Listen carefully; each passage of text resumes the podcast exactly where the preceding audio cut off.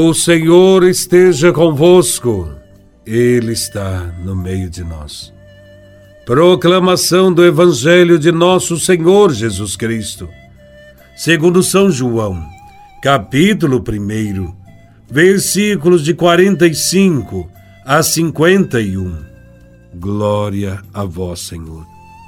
Filipe encontrou-se com Natanael e lhe disse: Encontramos aquele de quem Moisés escreveu na lei, e também os profetas, Jesus de Nazaré, o filho de José. Natanael disse: De Nazaré pode sair coisa boa? Filipe respondeu: Vem ver. Jesus viu Natanael, que vinha para ele, e comentou: Aí vem o israelita de verdade, o homem sem falsidade. Natanael perguntou: De onde me conheces? Jesus respondeu: Antes que Felipe te chamasse, enquanto estava debaixo da figueira, eu te vi. Natanael respondeu: Rabi, tu és o filho de Deus. Tu és o rei de Israel. Jesus disse: Tu crês porque te disse: Eu te vi debaixo da figueira. Coisas maiores que esta verás. E Jesus continuou: Em verdade, em verdade vos digo: vereis o céu aberto e os anjos de Deus subindo e descendo sobre o Filho do Homem. Palavra da salvação. Glória a vós, Senhor. Jesus chamou os seus discípulos, um a um, conforme as circunstâncias em que viviam e no lugar onde eles se encontravam. A cada um deles, Jesus deu provas do seu amor, do seu poder, da sua sabedoria e prometeu-lhes coisas maiores do que as que ele mesmo fazia. Hoje vemos o chamado do apóstolo Natanael, também conhecido como Bartolomeu, e é considerado por Jesus como um verdadeiro israelita, um homem sem duplicidade, nele não há artifícios. Ele não é uma pessoa entregue ao fingimento e à mentira. A declaração de Jesus expressa a pureza do coração de Natanael. Faz-nos recordar o mandamento do Senhor: amar a Deus sem reserva, de todo o coração. Assim é Natanael.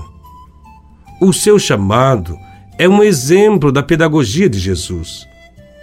Expressa o crescimento na fé de quem busca Deus. De início, Natanael possui um conhecimento imperfeito e interessado a respeito do Messias, do Rei de Israel. No encontro com Jesus, porém, há um crescimento interior.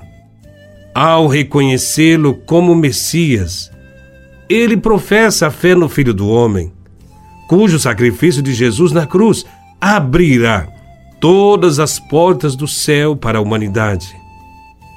Assim como revelou a Natanael coisas da sua vida, Jesus também o faz conosco, pois ele conhece tudo a nosso respeito e nada lhe passa despercebido em relação à nossa vida. Jesus também já nos encontrou, já nos chamou e nós já o reconhecemos como Filho de Deus.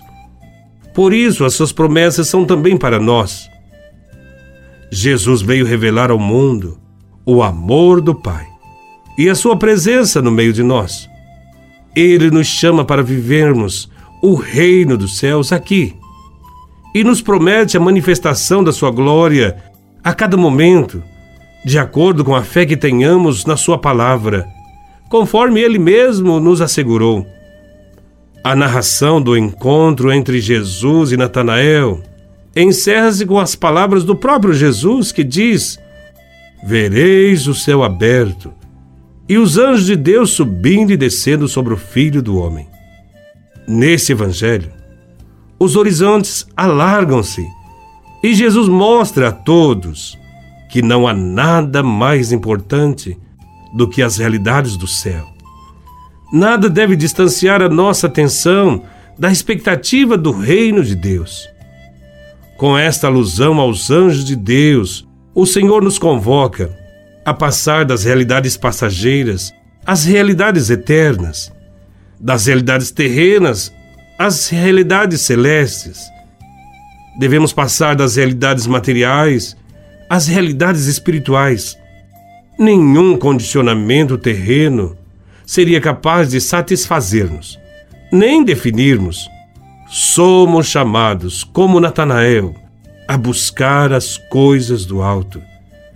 Jesus abriu o céu para nós e hoje, a cada momento em que nos recolhemos em oração, também o céu se abre e os anjos do Senhor nos auxiliam, levando as nossas preces nossos sentimentos e pensamentos que chegam a Deus com uma fragrância agradável. Faça dos anjos seus intercessores e perceba como a sua oração terá um sentido mais pleno. Que os anjos nos ajudem a sempre caminhar seguindo a palavra que foi indicada por Jesus.